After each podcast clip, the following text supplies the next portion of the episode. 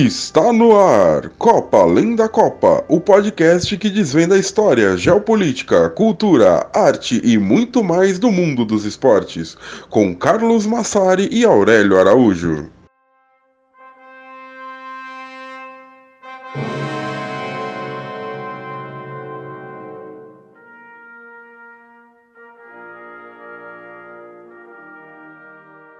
Bom dia, boa tarde, boa noite. Chegamos com mais um Copa Além da Copa, o último Copa Além da Copa de 2019. Finalzinho de ano, mais uma vez, vamos entender aí como um presente de Natal para vocês esse episódio. E assim como a gente fez ano passado, que foi um episódio sobre a ditadura militar e o esporte no Brasil, dessa vez vocês votaram no Twitter por um episódio sobre populismo e futebol no Brasil entre as décadas de 30 e 50. A gente fez muita pesquisa, conseguiu encontrar muito assunto interessante para trazer para vocês. E estamos aqui com esse episódio que fecha mais um ano de Copa Além da Copa. Eu sou Carlos Massari e comigo Aurélio Araújo. É, isso aí, Carlos. Bom, primeiramente, meus cumprimentos aos nossos ouvintes aí. Uh, pedir desculpas, né? Na verdade, antes de, de começar aqui a gravar, eu e o Carlos, a gente estava conversando sobre como a gente quer manter uma regularidade maior para os episódios do podcast em 2020, pretendemos fazer isso. É, esse, obviamente, vai ser o último do, do ano de 2019, mas uh, ano que vem estamos preparando novas surpresas. Ano que vem tem Olimpíada também. E, como o Carlos já antecipou, a votação é imbatível, assim, todo mundo quer saber mais, né? E, e é legal para a gente também fazer essa pesquisa. Pois é, como você disse aí, Aurélio, ano que vem a gente de fato pretende fazer episódios com uma periodicidade bem melhor e principalmente nas Olimpíadas, né? Vocês já conhecem nossos episódios especiais que a gente fez sobre a Copa de 2018, a gente fez sobre a Copa Feminina de 2019, a gente fez sobre a Copa América de 2019. Com certeza a gente vai preparar alguma coisa sobre as Olimpíadas também de 2020. Para esse episódio, como vocês já estão acostumados, a gente separou aqui um conteúdo introdutório. E para começar essa introdução, a gente separou aqui alguns conceitos de o que é populismo. Então, por favor, Aurélio, faça as honras de começar esse assunto para a gente. Pois é, eu acho que, obviamente, antes da gente começar a entrar de cabeça no envolvimento do populismo com o futebol no Brasil, né, que é o corte do nosso programa, é importante a gente entender o que, que é populismo. Então, esse é um conceito que até assim a ciência política tem dificuldade em definir com clareza. Óbvio, a gente tem algumas pistas aí, né? Primeiro que assim, o nome populismo, né, tá claramente ligado ao que é o popular, ou seja, o que é do povo. Então, de certa forma, o populismo ele coloca essa entidade abstrata chamada povo no centro da política, opondo essa entidade a uma outra entidade também genérica chamada de elite, né? Então, assim, dificilmente você vai encontrar um político se dizendo um populista. É, na verdade, o termo é usado, na grande maioria das vezes, como algo pejorativo, né? Como se fosse alguém que, que joga pra galera. E de certa forma é isso mesmo. Né? Embora seja, obviamente, uma amplificação do termo. E a origem do termo populismo, na verdade, é os Estados Unidos, né? Quando o Partido do Povo, ou o Partido Populista, hoje já extinto, usava né, esse termo populista para se autodefinir no século XIX. É, o que a gente pode dizer sobre esse Partido do Povo é que era um partido de esquerda, né, surgido entre as lideranças agrárias do oeste americano, que foi fundado porque tinha ali um grupo de pessoas descontentes com o rumo da economia após a Guerra Civil Americana.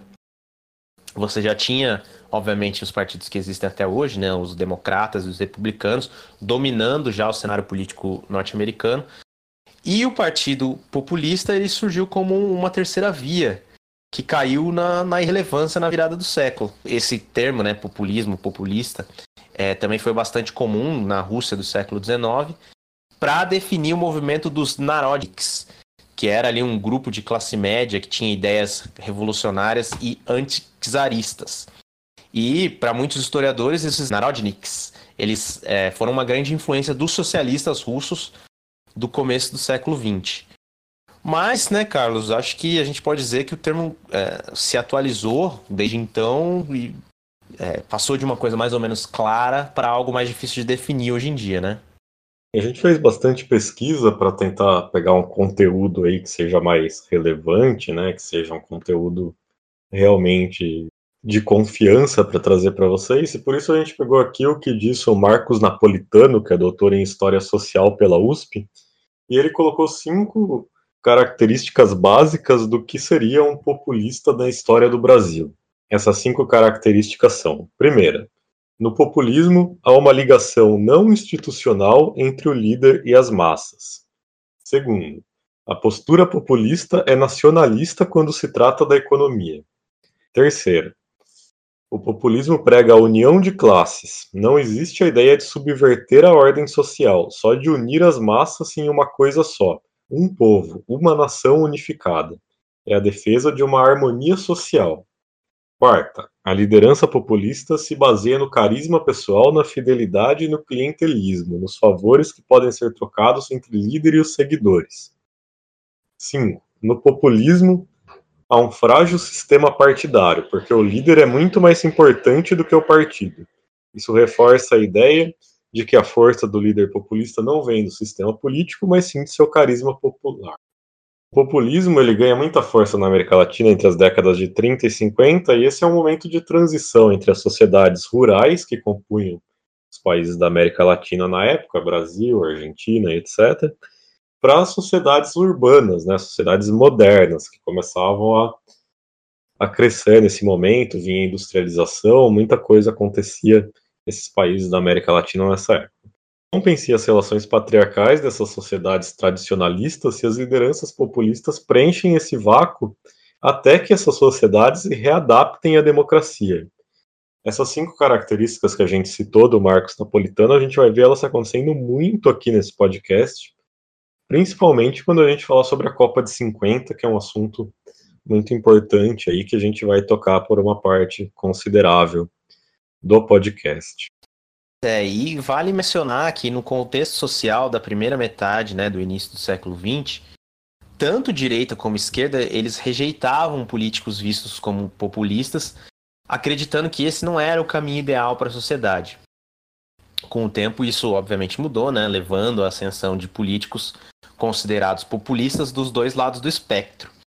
E a divisão de nós contra eles acontece tanto no populismo de esquerda como no de direita. Para a esquerda, o inimigo está nessa elite burguesa, e para a direita, o discurso normalmente é contra uma elite corrupta ou que degrada os valores da sociedade.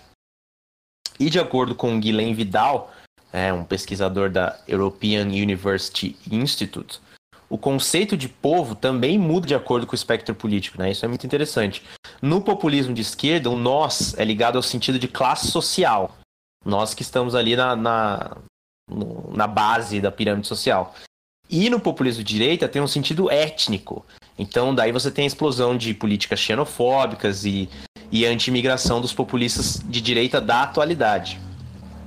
Agora, trazendo essa conversa um pouco mais para a América Latina, né? O populismo ele começou a florescer no início da década de 30 e a gente vai mencionar aqui nessa introdução três líderes históricos que chegaram ao poder nessa época e tiveram governos longos, né, duradouros. No Brasil, Getúlio Vargas, na Argentina, o Juan Domingo Perón e no México, Lázaro Cárdenas. O contexto que levou a essa ascensão foi uma grande crise econômica, né? A gente sabe ali, depois do crash da Bolsa de, de Nova York em 1929 é, essa, essa crise econômica se refletiu na sociedade, gerou uma insatisfação insustentável contra as elites que dediam, detinham o poder nesses países havia muito tempo. E em toda a América Latina, a economia ainda era baseada principalmente no sistema rural, com uma industrialização muito precária. Então, novamente, quando há a queda, a quebra da bolsa de valores de Nova York em 29, que levou à Grande Depressão nos Estados Unidos, os reflexos no restante do continente americano foram, obviamente, muito grandes. Aí o desemprego e a fome escalonaram, os protestos contra os governos vigentes se espalharam pelo continente e por aí vai. A gente fez aqui a nossa primeira menção à Argentina. A gente não entrou muito no assunto da Argentina no podcast, porque esse é justamente o tema do nosso texto no Medium. Então, pela primeira vez nesse podcast, eu faço aqui a a menção para que você entre lá no nosso Medium, tem o link do texto no nosso Twitter, você pode pesquisar também diretamente lá na plataforma, e leia o nosso texto que fala sobre essa questão do futebol e do populismo na Argentina, que é muito interessante e muito próximo do que a gente viveu aqui também. Mas enfim, né, agora a gente vai retomar um pouco ali o nosso ensino fundamental, ensino médio, vamos relembrar o que aconteceu no Brasil aí nessa época, né, década de 20, começo do, do século 20 também, e vamos relembrar aí qual que era essa situação que levou à ascensão do, do Getúlio Vargas. Nessa época, no Brasil, a gente tinha a chamada República Café com Leite. Então a gente tinha as elites paulista e mineira, que tinham entre elas um acordo de alternância de poder. E esse acordo foi mantido por muito tempo. Entre 1922 e 1926, o presidente foi Arthur Bernardes, que era mineiro. Entre 1926 e 1930, quem governava era Washington Luiz, que, apesar de ter nascido no Rio de Janeiro, representava os interesses da elite paulista. A crise de 1929 gerou uma enorme queda na exportação do principal produto paulista e de uma das maiores fontes de recursos para o Brasil, que era o café. E nesse contexto, você tem então um país que passa por muitas dificuldades econômicas, crash da bolsa, fazendo com que a exportação do café caia, fazendo com que tenha muita pobreza, muita fome no país inteiro. E apesar de tudo isso, o Washington Luiz tentou lançar como sucessor dele à presidência outro paulista, que no caso era o Júlio Prestes. Agradou em nada as elites mineiras, mas apesar disso, a maior parte dos estados brasileiros declarou apoio ao Júlio Prestes, só que com três exceções. Minas Gerais, Rio Grande do Sul, Paraíba. Inclusive, se você já viu a bandeira da Paraíba, você sabe que ali na bandeira da Paraíba está escrito nego. Né? E o que isso significa? O nego da bandeira da Paraíba é a negação do Estado à candidatura do Júlio Prestes. Está lá até hoje e é esse fato histórico aí que, que representa a bandeira da Paraíba. O Júlio Prestes venceu as eleições só que antes que ele assumisse o poder, o Washington Luiz foi deposto antes de fazer essa transição e a junta militar que, que deu esse golpe entregou o poder ao Getúlio Vargas dez dias depois. Na Argentina foi só mais tarde que o Perón conseguiu chegar ao poder, né, Aurélio? Pois é, é um pouco posterior esse processo na Argentina. É, eu me lembro que no, no, nos episódios da, sobre a Copa América, a gente falava muito sobre como uh, a América Latina caminha junta, né? Para o bem e para o mal. Porque, enfim, são países muito parecidos, né? Então, na Argentina, o Juan Domingo Perón, como o Carlos disse, ele chegou ao poder um pouco mais tarde, apenas em 1946. Mas antes disso, ele fazia parte de um governo militar, conhecido como GOL, né, o Grupo de Oficiais Unidos, que reprimia qualquer tipo de manifestação popular e, e impedia que houvesse resistência, né? É, se eu não me engano, eles subiram ao poder com um golpe militar em 1943. Isso, parênteses, justamente porque a gente tem o nosso texto no Medium, né? Que, que como o Carlos já disse, você, é, depois de ouvir esse podcast, deve ler, porque aí a gente se aprofunda na questão argentina, que a gente só está dando um contexto geral mesmo, né? Mas enfim, voltando ao, ao Gol, né? O Grupo de Oficiais Unidos. Era um grupo extremamente conservador. E o Perón, como era um, um militar e um futuro político populista, ele começou ali a se aproximar do povo. Né? O, o Perón ele criou fortes vínculos com a classe operária argentina, é, enquanto ele era secretário do trabalho do, desse grupo de oficiais unidos, né? E ele trabalhava por benefícios como férias remuneradas, me melhoria nos direitos de aposentadoria, criação do 13º salário.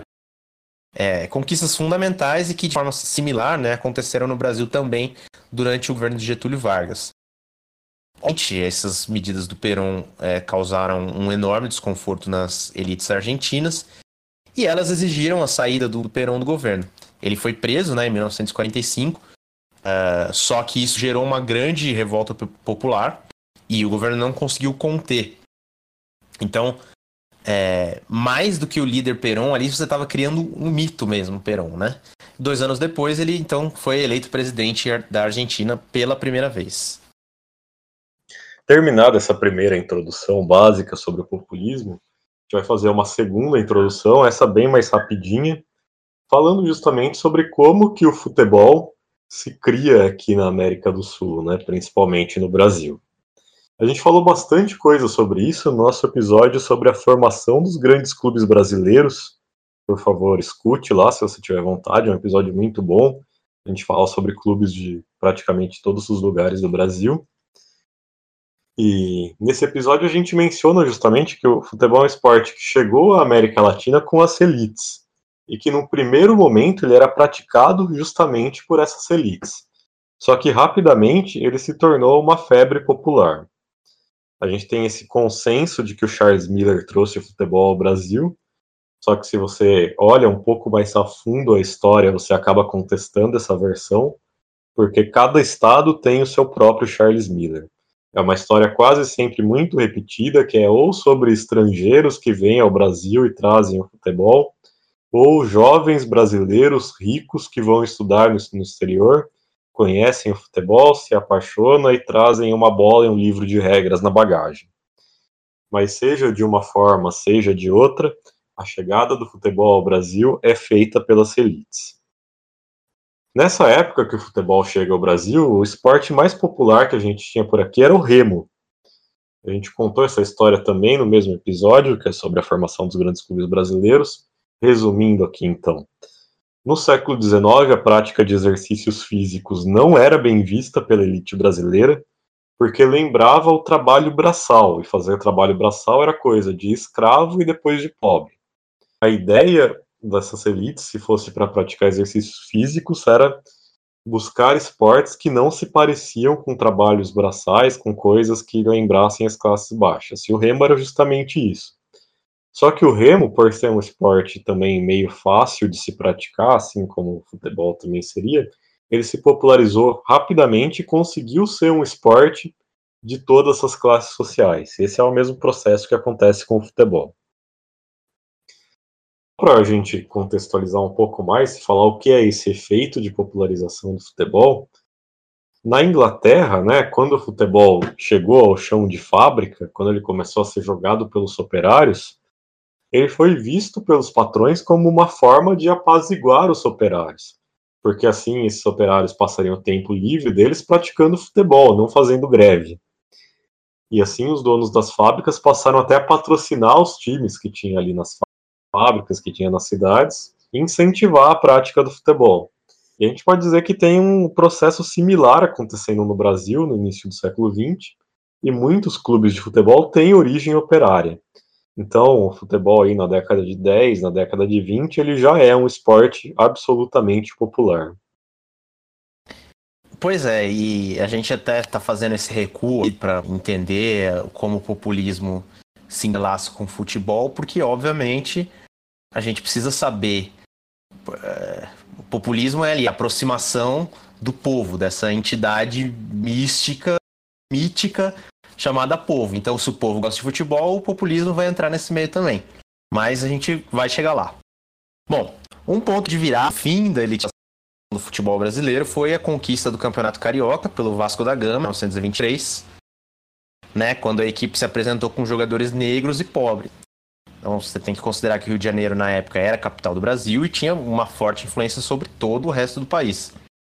E as equipes de futebol da época, como essa introdução agora o Carlos, eram brancas elitizadas. Então foi uma grande humilhação que o Vasco impôs àquelas equipes elitistas, né?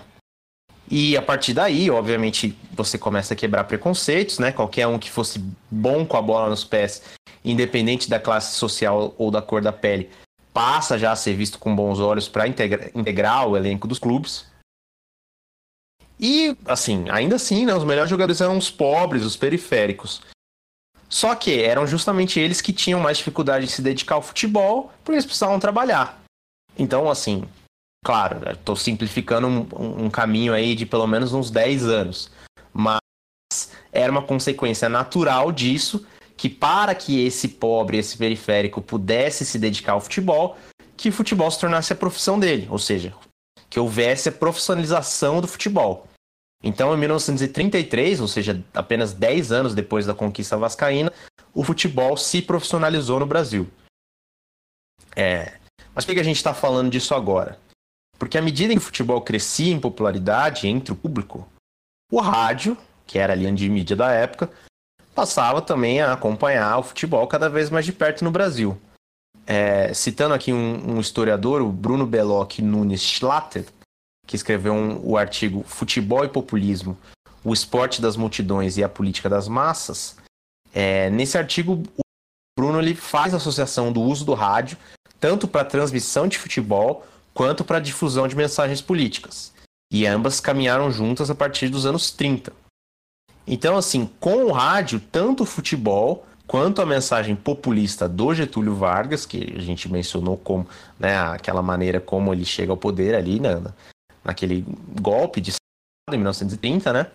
É, o futebol serviu ao populismo como esporte de unificação das massas que são tão caras para construir essa imagem do povo como algo uniforme, homogêneo, e esse é um conceito uh, central do, para o populismo, né? E se você é ouvinte do, do Copa Além da Copa, você nos segue no Twitter, você já sabe da importância que vários regimes políticos deram até hoje ao esporte como um meio de se comunicar com o povo.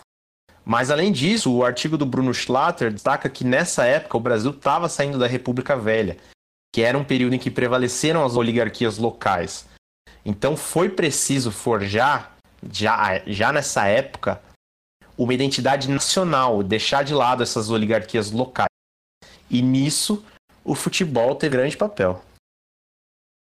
Pois é, né? Uma coisa que a gente cita muito, Aurélio, tanto aqui como no Twitter, é sobre como vários regimes de caráter nacionalista que se instalaram no mundo né, nessa época, após o fim da Primeira Guerra Mundial, usaram o esporte, em especial o futebol, como parte central deles. O Brasil não é uma exceção disso. A ideia de construir identidades nacionais em torno do futebol tem como consequência, é claro, o surgimento do Campeonato Mundial de Futebol, isso aconteceu em 1930, ou seja, se você colocar aí na linha do tempo, você vai ver que a gente está falando do mesmo período histórico.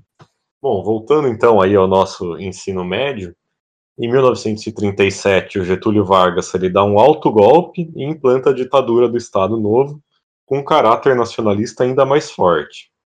A Copa de 1938 acontece logo após esse alto golpe. Então, é a primeira Copa que tem de fato uma sensação de nação se reunindo ao redor da seleção brasileira. As Copas anteriores, né, de 30 e de 34, não tinham tanta atenção aqui no Brasil. E com a profissionalização do futebol, que aconteceu em 1933, começam a surgir aos poucos os primeiros ídolos nacionais do esporte.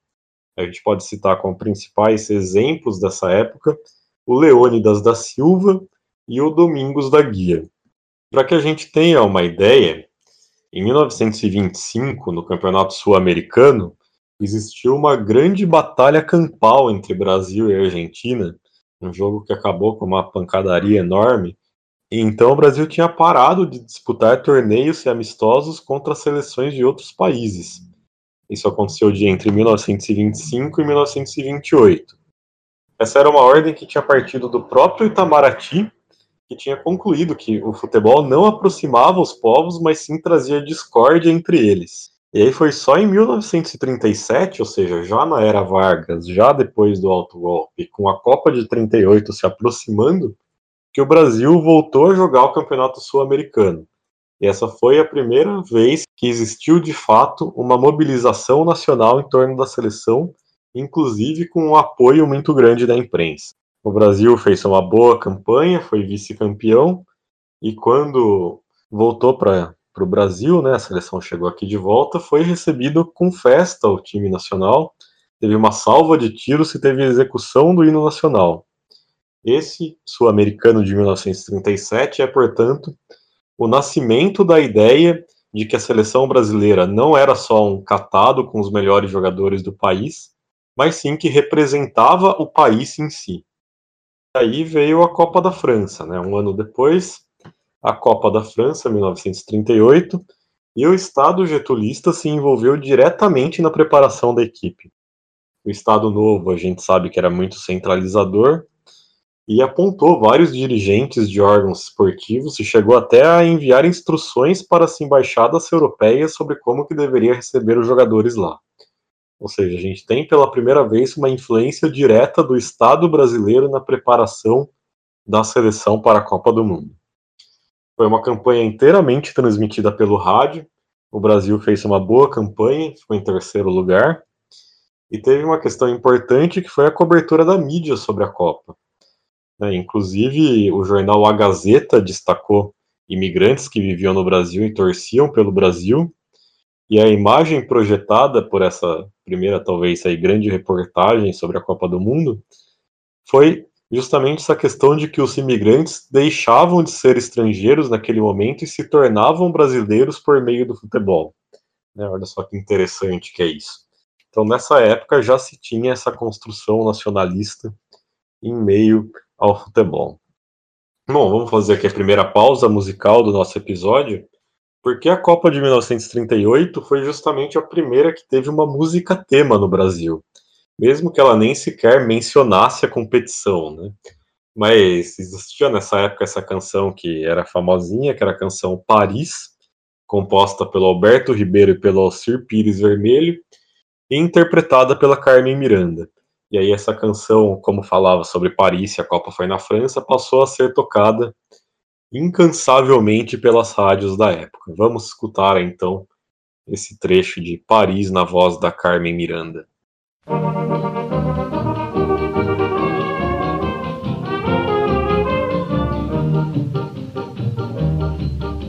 E eu também quis ir um dia a Paris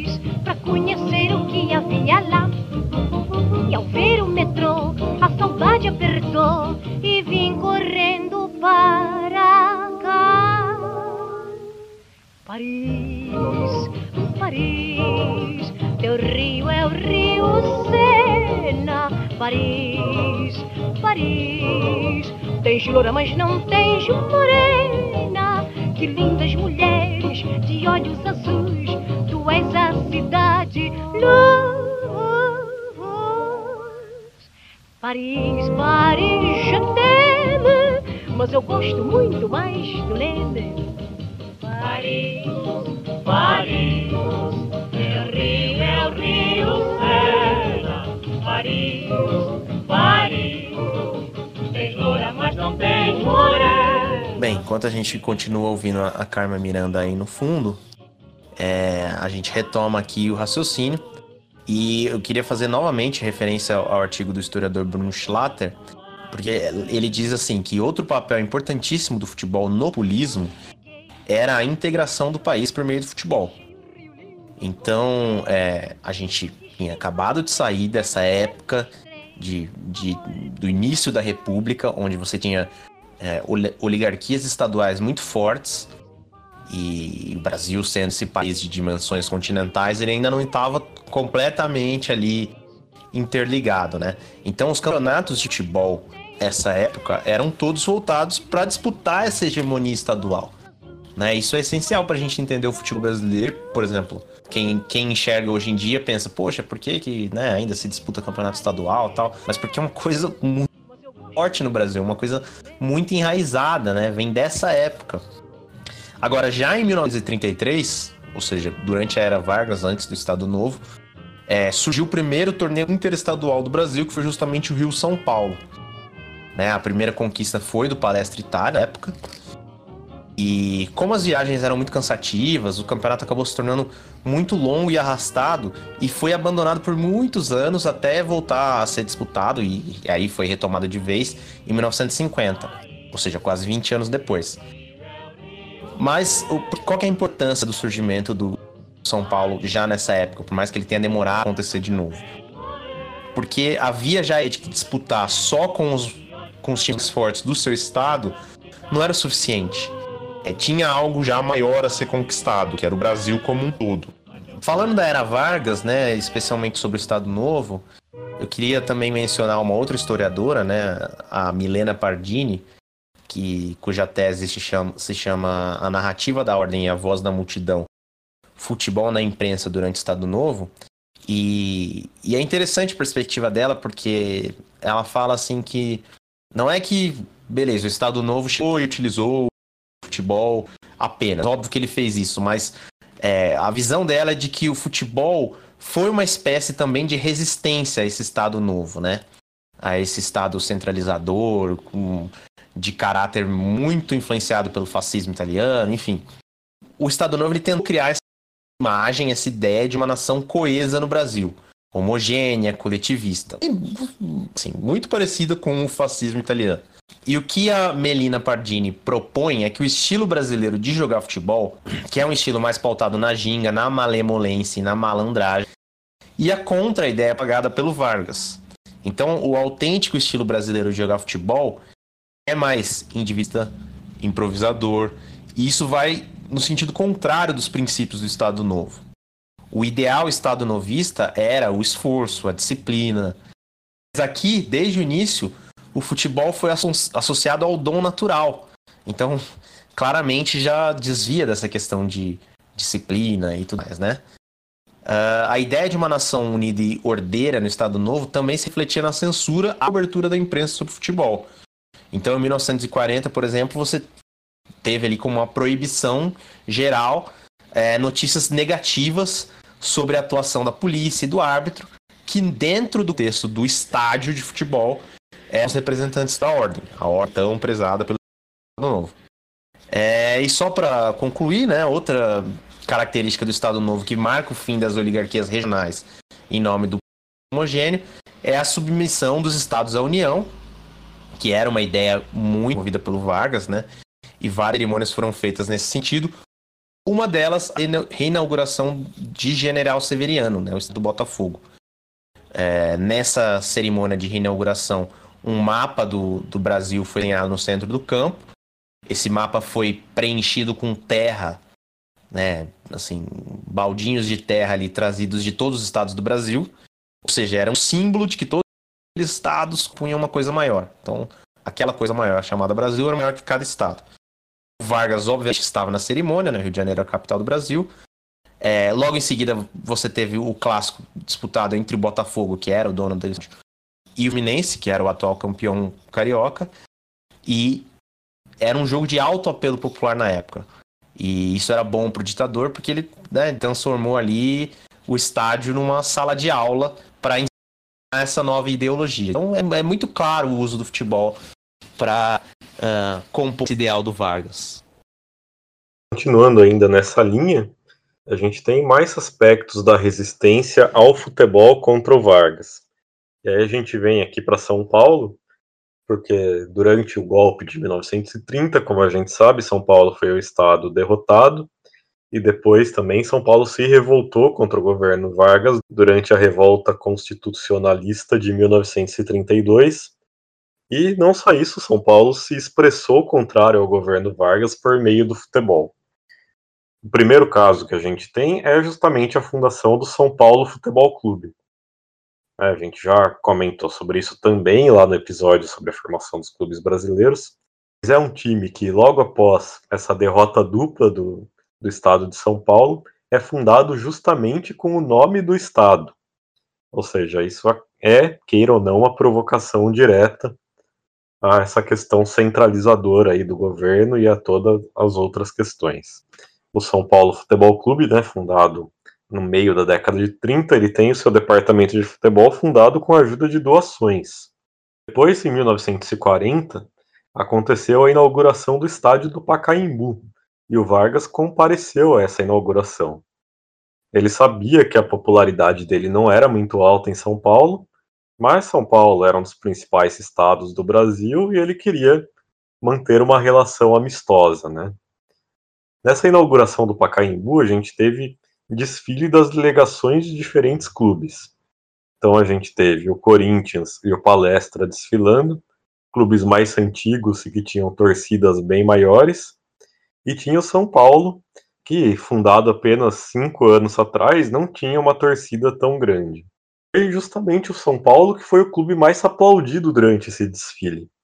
Porque qual era a ideia do público presente no estádio? Aplaudir o time que carregava o nome do estado que tinha sido subjugado duas vezes por Vargas. Reza a lenda que foi aí, nesse episódio, que surgiu esse apelido de o mais querido do São Paulo. Ainda, só para complementar essa parte aqui do podcast, outro fato curioso sobre o Estado Novo e o futebol é que, como a gente já disse, né, o Vargas queria construir a imagem de um Brasil único, sem divisões, e com isso ele proibiu as bandeiras e os símbolos estaduais em estádios. Só que em 1919 o Corinthians tinha adotado a bandeira do estado de São Paulo em seu distintivo, né? Até hoje está lá essa bandeira. E durante a proibição do Vargas, né, durante todo esse tempo que foi proibido ter símbolos estaduais nos estádios, a única bandeira de São Paulo que podia ser vista em estádios era justamente essa que fica no distintivo do Corinthians. É, bom, vamos chegar então agora até a década de 40, né? A gente sabe que é um período terrível na história da humanidade. É, a Segunda Guerra Mundial paralisou a Europa, chegou a pontos da Ásia e da África, e custou a vida de milhões de pessoas de muitas nacionalidades. E apesar de soldados brasileiros terem ido lutar no velho continente, o conflito não chegou diretamente até aqui. Isso foi um ponto, sim, que ajudou no desenvolvimento do futebol brasileiro. É, as Copas de 42 e 46, como a gente sabe, não aconteceram, né? O mundo estava com preocupações muito maiores do que futebol. Ah, agora tem um detalhe, né? A Copa do Mundo de 42 não aconteceu por pouco e a sede seria o Brasil.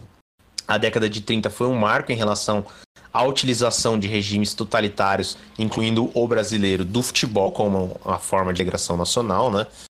E a ideia de representar o país em competições internacionais era excelente não só pelo espírito competitivo, mas também pela possibilidade de você se provar superior como nação. E nessa época o esporte ainda tinha um caráter muito físico, né? Quase que eugenista, de demonstrar que os corpos de determinado lugar são superiores aos corpos de outros lugares do mundo. A gente vê muito isso nas Olimpíadas de Berlim, em 1936, que tinha ali um, um plano de Hitler e do, da cúpula nazista de que aquelas Olimpíadas comprovariam a superioridade da raça ariana, o que nós sabemos foi lindamente frustrado. E para o Brasil não era diferente também, né? E jogar em casa diante do seu público era sempre uma ideia boa para comprovar a superioridade nacional. Então as Olimpíadas de 36 e a Copa de 34, que teve ali um envolvimento direto do Mussolini, né? Essa é uma história para a gente contar numa outra oportunidade, mas enfim. É, são, são provas de que se fazia um uso político de grandes eventos esportivos para demonstrar a superioridade da sua nação. É, por isso, a Copa de 42 teve três candidatos a país sede: o Brasil, a Argentina e a Alemanha. A tendência era que a competição acontecesse na Alemanha, mas explodiu, o Brasil foi escolhido como sede. O Adolf Hitler chegou a declarar que permitiria que, mesmo anexadas pela Alemanha, né, nações como Polônia, Tchecoslováquia, Bélgica e Dinamarca viajassem aqui para o Brasil para disputar o Mundial. Só que a situação foi se agravando, né? E em 23 de março de 41, Rimet, né, o presidente da FIFA, anunciou o cancelamento da competição. Pois é, e assim o Brasil teria que esperar um pouco mais para provar a sua superioridade em relação ao resto do mundo. Enquanto isso, o nosso futebol continuava se fortalecendo, com forte aparelhamento do governo Vargas para conseguir deixar o nosso futebol cada vez mais forte. O principal departamento de propaganda do governo Vargas era o DIP. Isso é a sigla de Departamento de Imprensa e Propaganda. O DIP tinha muitas funções, né? Ele centralizava e coordenava a propaganda do governo nacional, ele servia como órgão regulador do turismo, ele controlava a radiodifusão no país, e claro, ele tinha outra função, que era a censura. A imagem do brasileiro não era vista de forma positiva nessa época. E a brasilidade, essa coisa do malandro, o jeitinho brasileiro, tudo isso que já, já existia, né, já era falado, era combatido a todo custo, né, como a gente já citou, a Aurélio falou agora há pouco, era um regime que queria elogiar a ordem, falar da ordem a todo custo, a ordem, a disciplina, o respeito, e tudo isso não combinava com essa imagem do malandro e do jeitinho brasileiro. Então, basicamente, a gente vai trazer aqui um samba que foi censurado pelo DIP para mais uma parte musical aqui do nosso podcast, que é O Bonde de São Januário. O Ataúfo Alves escreveu essa música, que basicamente dizia originalmente: O bonde de São Januário leva mais um otário, só eu que não vou trabalhar. Era uma música muito sobre o malandro, sobre o jeitinho brasileiro. Só que, como a gente vai ouvir aí, ela foi reconstruída pelo Deep para ser uma ode ao trabalho e a essa questão de andar na linha. O bonde de São Januário, então.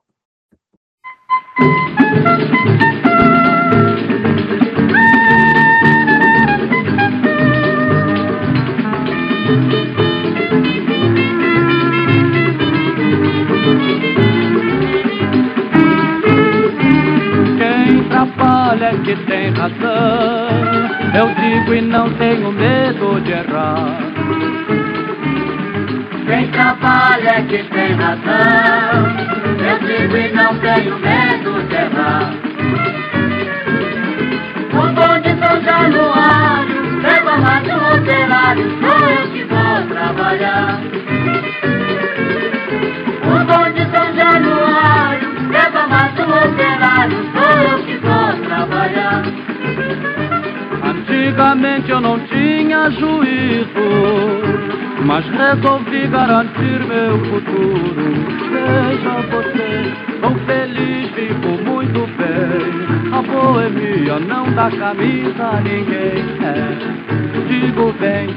Bom, mais uma música que contextualiza bem o momento em que a gente está passando aqui, o momento histórico pelo qual a gente está passando no programa.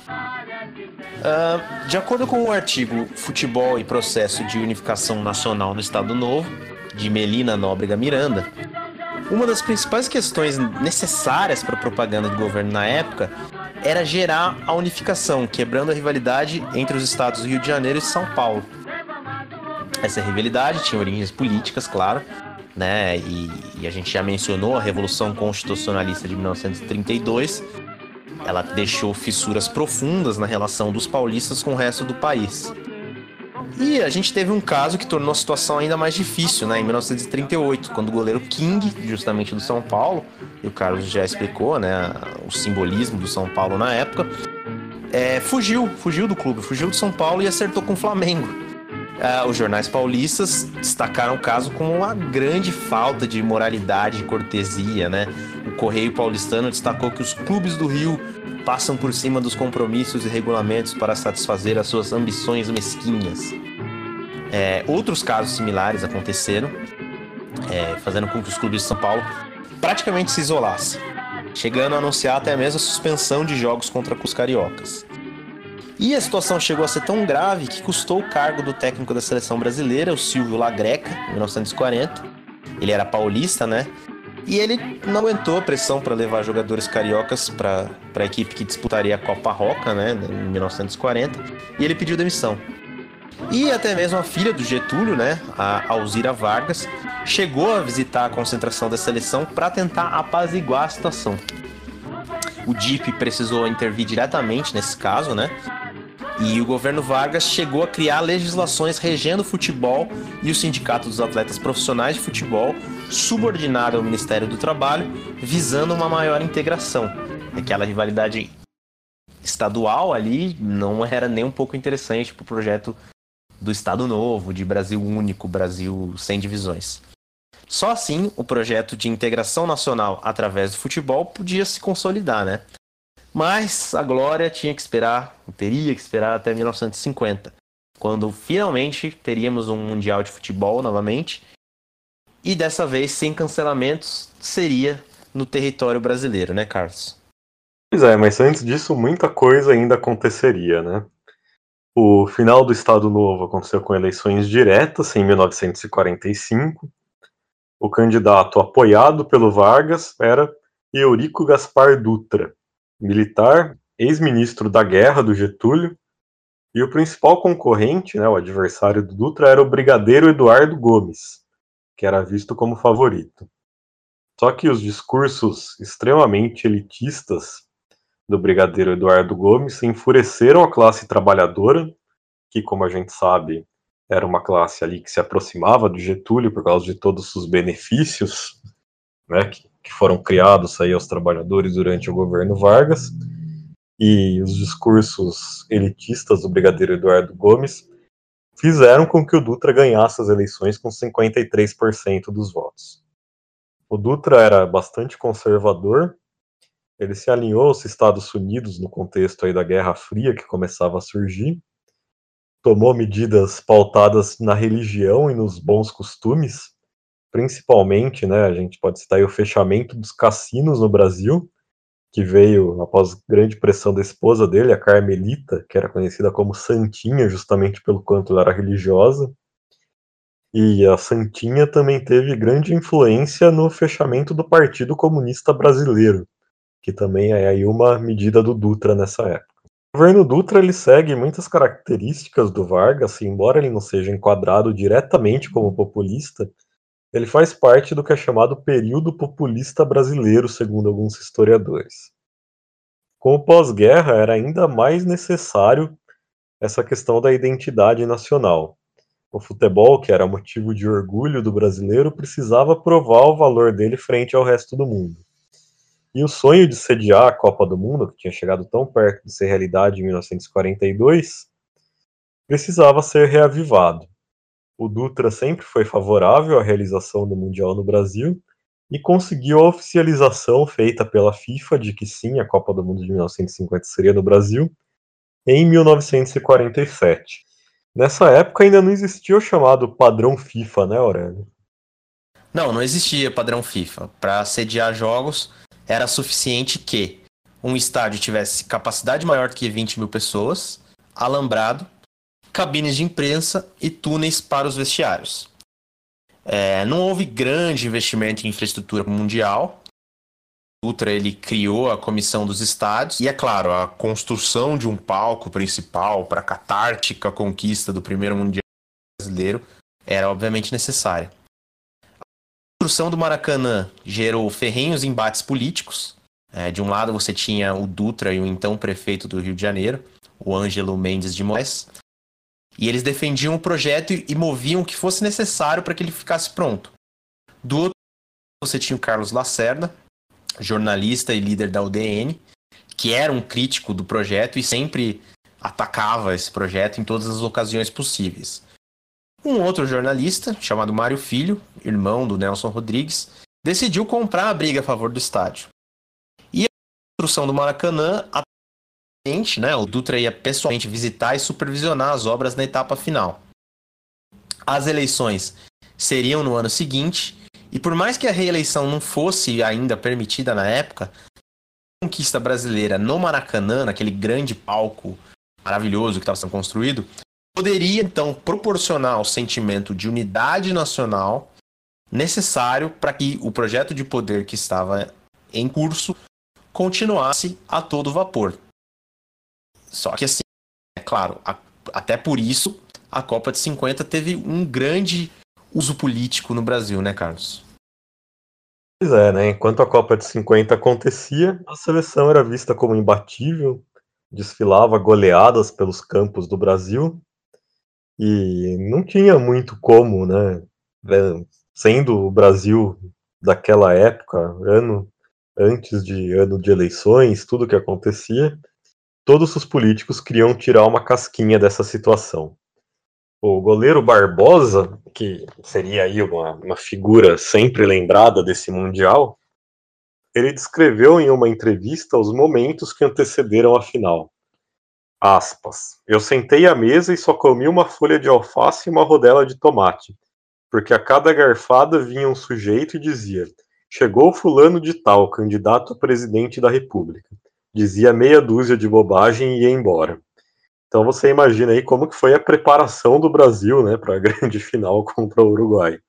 Essa concentração aí, sendo que tinha todos os políticos vivendo como abutres em cima daquilo.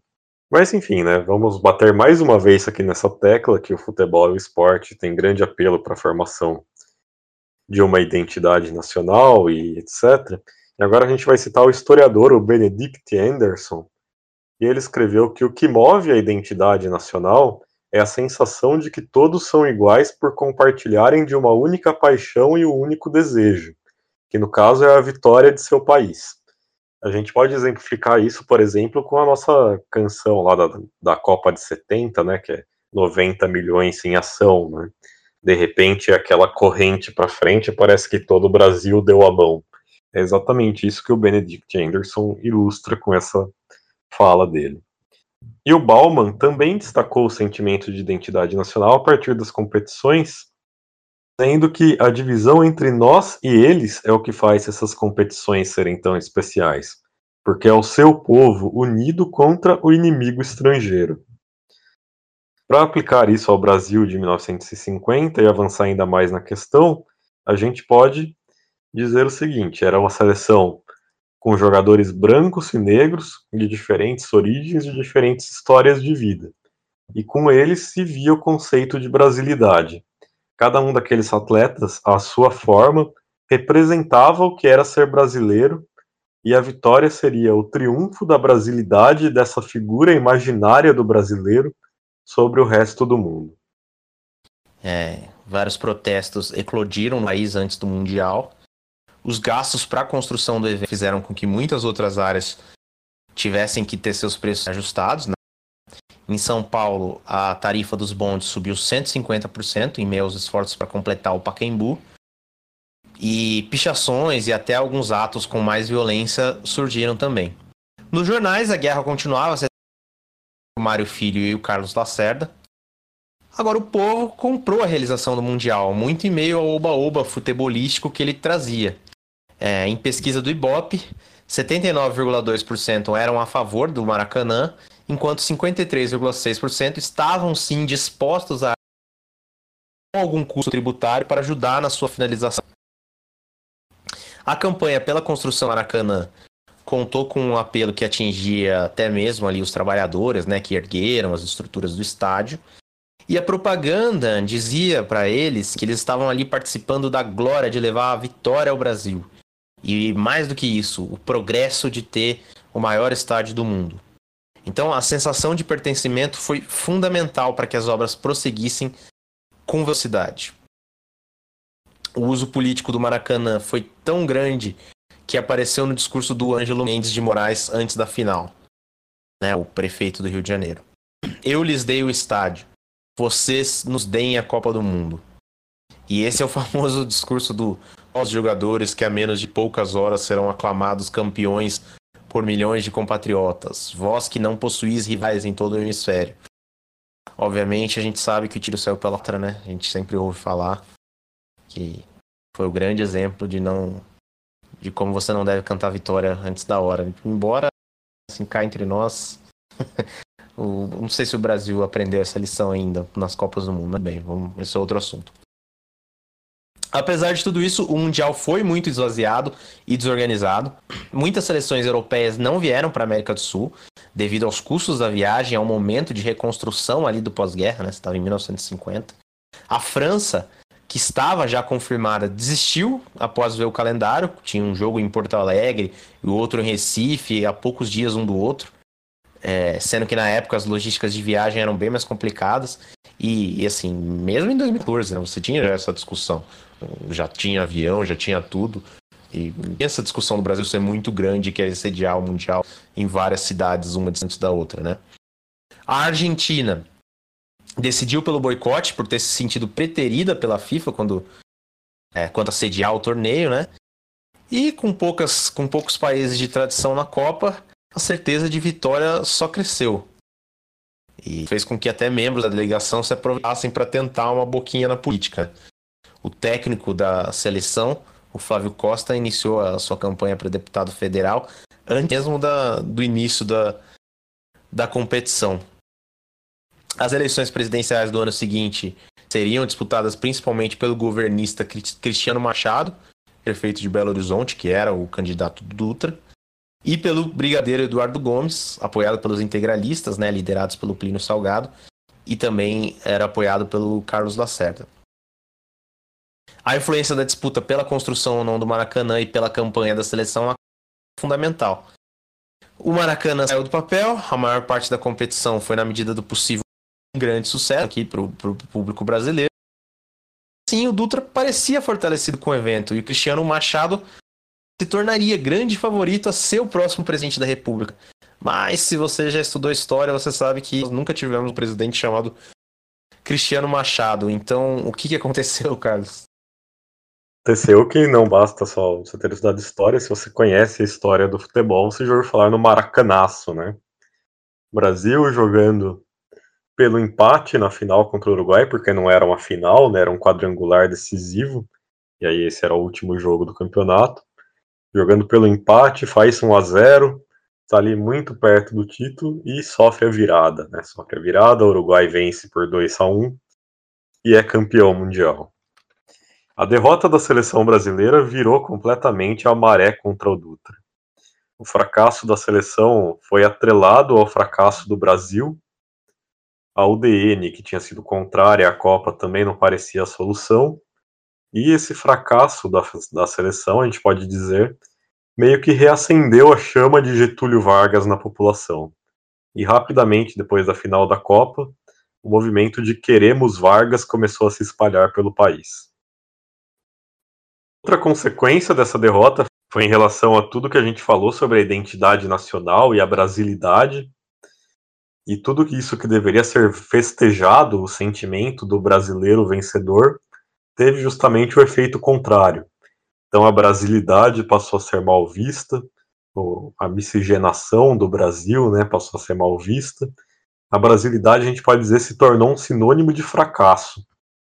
E principalmente, né, ó, o povo brasileiro apontou como vilão o goleiro Barbosa, que era negro, e essa rejeição ao que é ser brasileiro tomou contornos bastante racistas, inclusive. O jeito de lidar com a derrota na Copa de 50 foi criar uma rejeição às características do povo e um enorme complexo de inferioridade. A partir daí, o Nelson Rodrigues, né, irmão do Mário Filho, que a gente esqueceu de citar, daria nome ao Maracanã, né, depois de toda a briga que ele comprou. O Nelson Rodrigues criou justamente o termo complexo de vira-lata após essa derrota na Copa de 50 e ele escreveu: por complexo de vira-lata, eu entendo a inferioridade em que o brasileiro se coloca, voluntariamente, em face ao resto do mundo. O brasileiro é um narciso às avessas, que cospe na própria imagem. Eis a verdade, não encontramos pretextos pessoais ou históricos para a autoestima. Então foi aí que o Nelson Rodrigues cunhou essa expressão do complexo de vira-lata, que seria bastante famosa, e que até hoje a gente acaba usando, né? Mesmo depois de tudo que já aconteceu, vai muito além do futebol. Bom, exatamente. A gente já se encaminhando para a reta final do programa, porque estamos chegando é, na reta final também do período populista do Brasil. O que a gente sabe, né, que após o retorno do Vargas em 1950, nunca foi bem engolido ali pela UDN, pela, pelas elites brasileiras né? E se instalou então uma onda de instabilidade política no país ao longo ali do, desse, dos anos desse mandato aí em que o Vargas voltou eleito pela população, né? Voltou nas, nos braços do povo.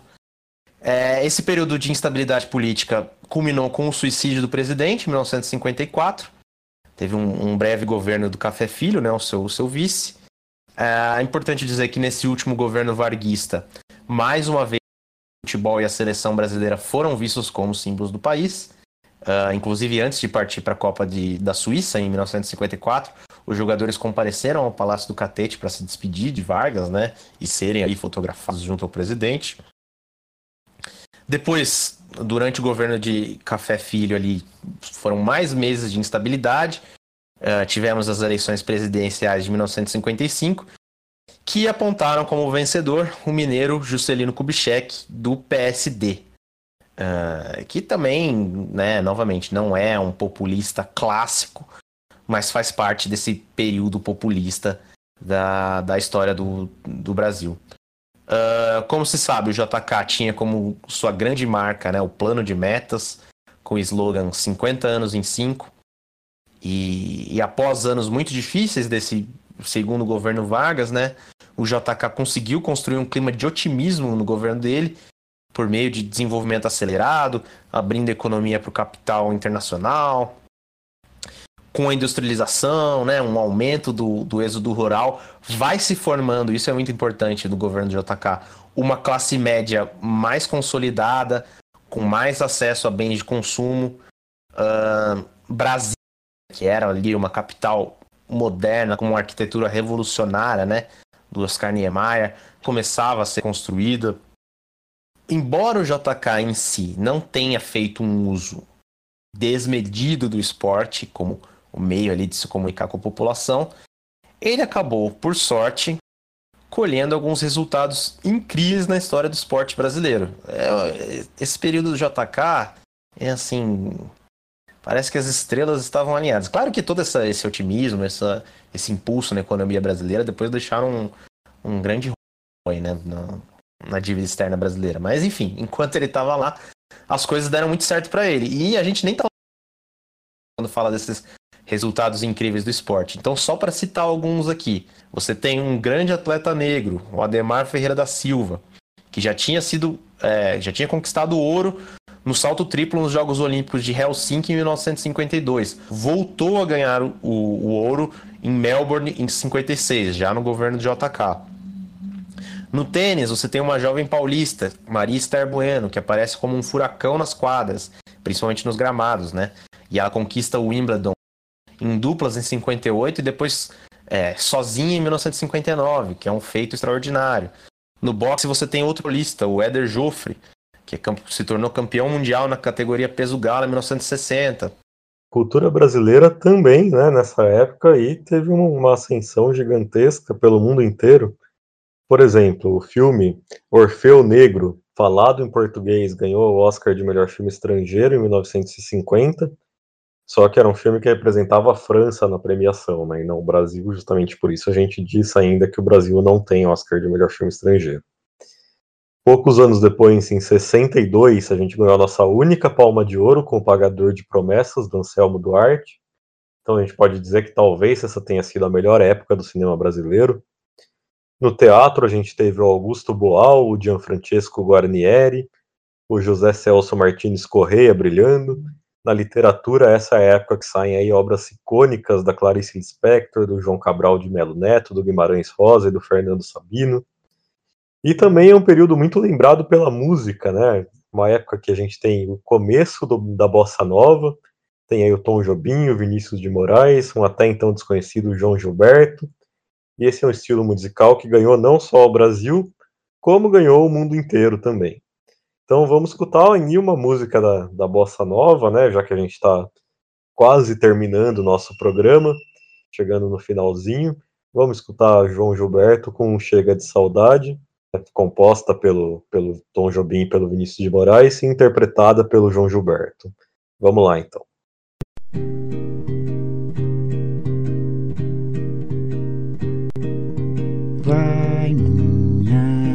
Tristeza diz a ela que sem ela não pode ser.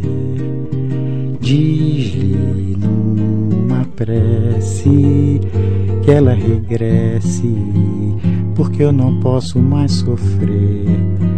Chega de saudade, a realidade é que sem ela não há paz, não há beleza, é só tristeza e a melancolia que não sai de mim, não sai de mim, não sai.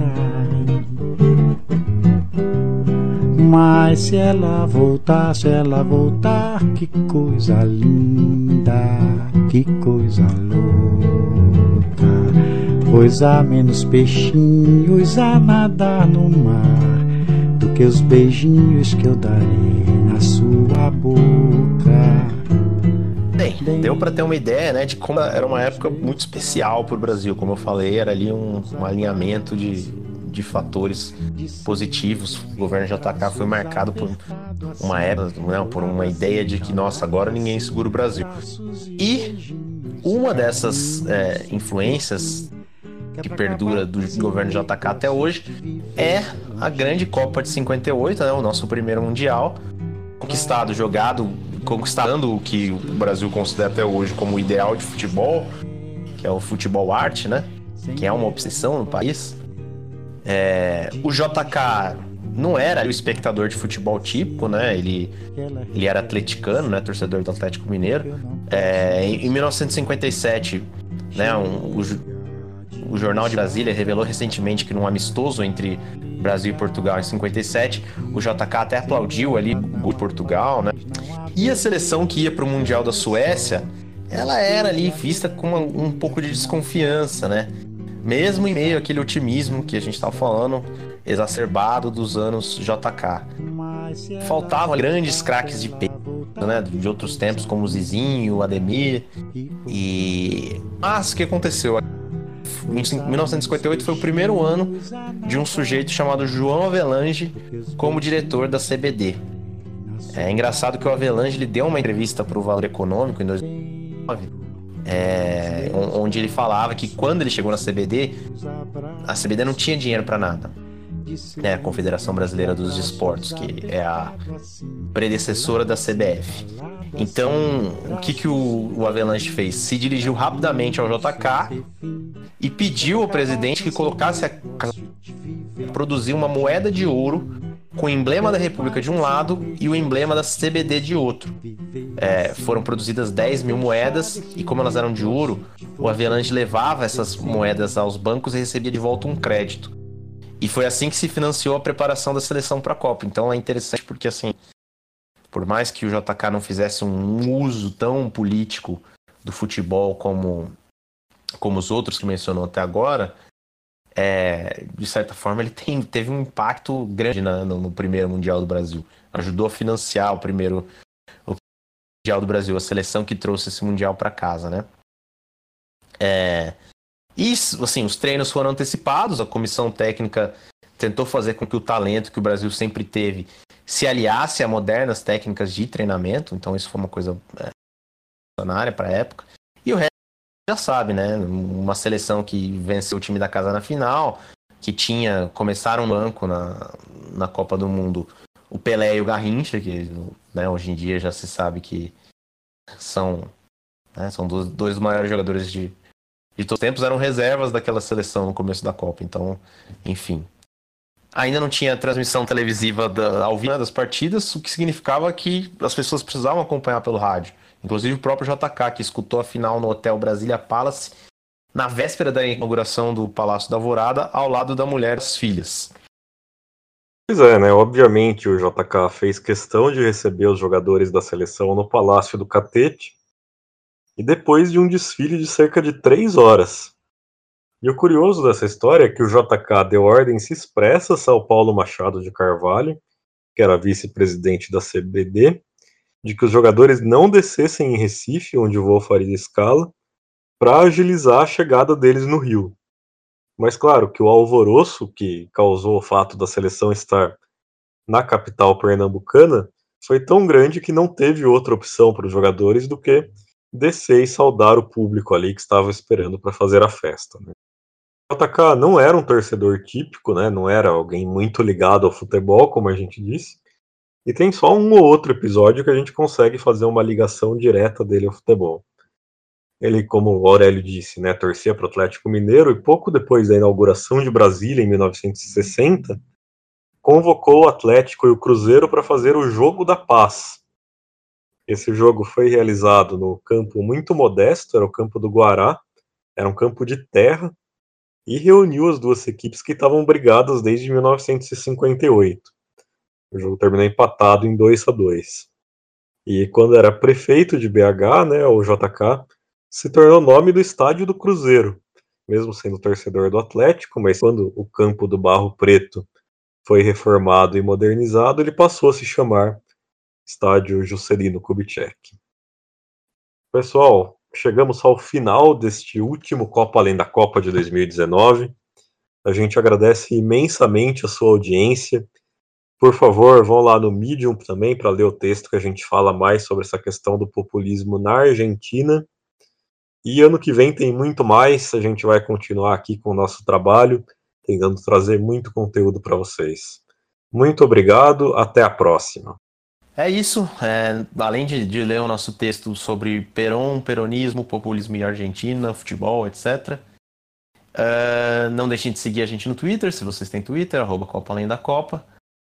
E vamos lá, 2020 com certeza vai ter muitas surpresas. A gente vai manter uma regularidade maior no, nos episódios e a gente quer visitar também outros cantos do mundo, né?